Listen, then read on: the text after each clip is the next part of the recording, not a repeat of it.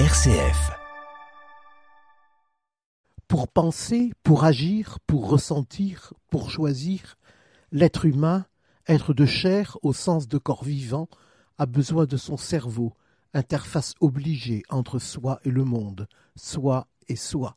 Ce qu'on appelle la morale ou l'éthique entre dans le domaine de ce que les neurosciences appellent la cognition sociale et dont l'un des aspects concerne le vivre ensemble des êtres humains dans leur famille et plus généralement la société dans laquelle ils évoluent.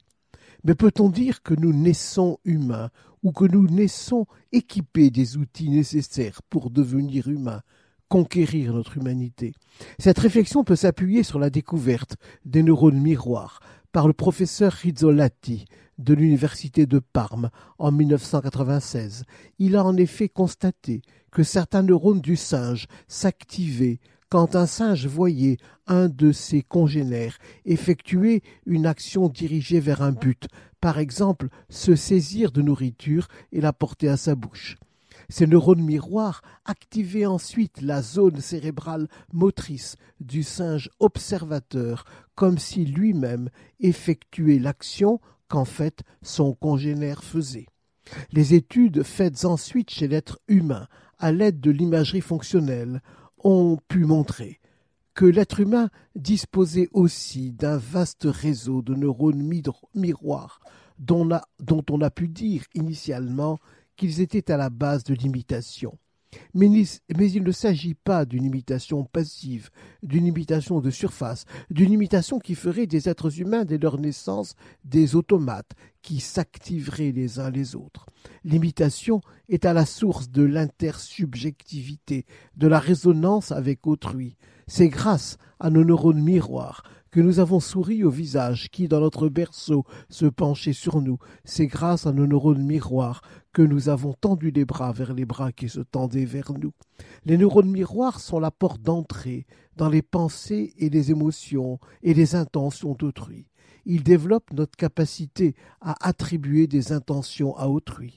Ils sont à la source de l'empathie qui nous permet de ressentir ce que ressent autrui et ainsi de se mettre à sa place tout en restant soi. Les neurones miroirs permettent ainsi d'accéder à l'altérité, c'est-à-dire à la prise de conscience de notre commune humanité.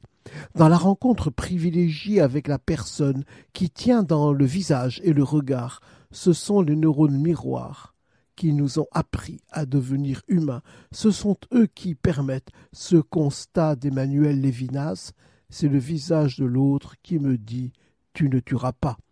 Bien des philosophes l'avaient pressenti, qui, d'Adam Smith à de Biran, de Schopenhauer à David Hume, ont d'une manière ou d'une autre fondé notre comportement moral sur le caractère insupportable de la souffrance d'autrui.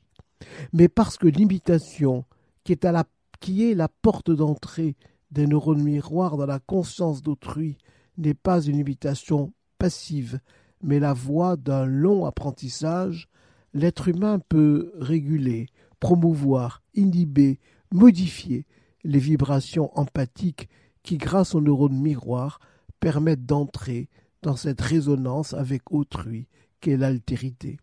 Les neurones miroirs ne sont que des outils, à chacun revient le choix de cheminer vers l'accomplissement de son humanité.